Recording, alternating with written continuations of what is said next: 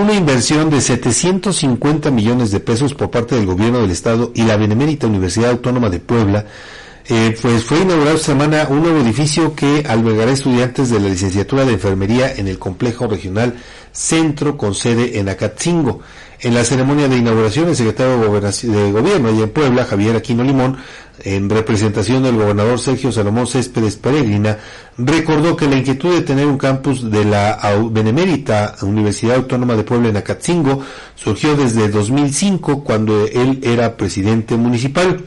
Acudimos a tocar puertas, que por cierto no era tan fácil como ahora, costaba un poquito más trabajo, pero se abrieron, expresó Aquino Limón y explicó que la benemérita institución aceptó la propuesta siempre y cuando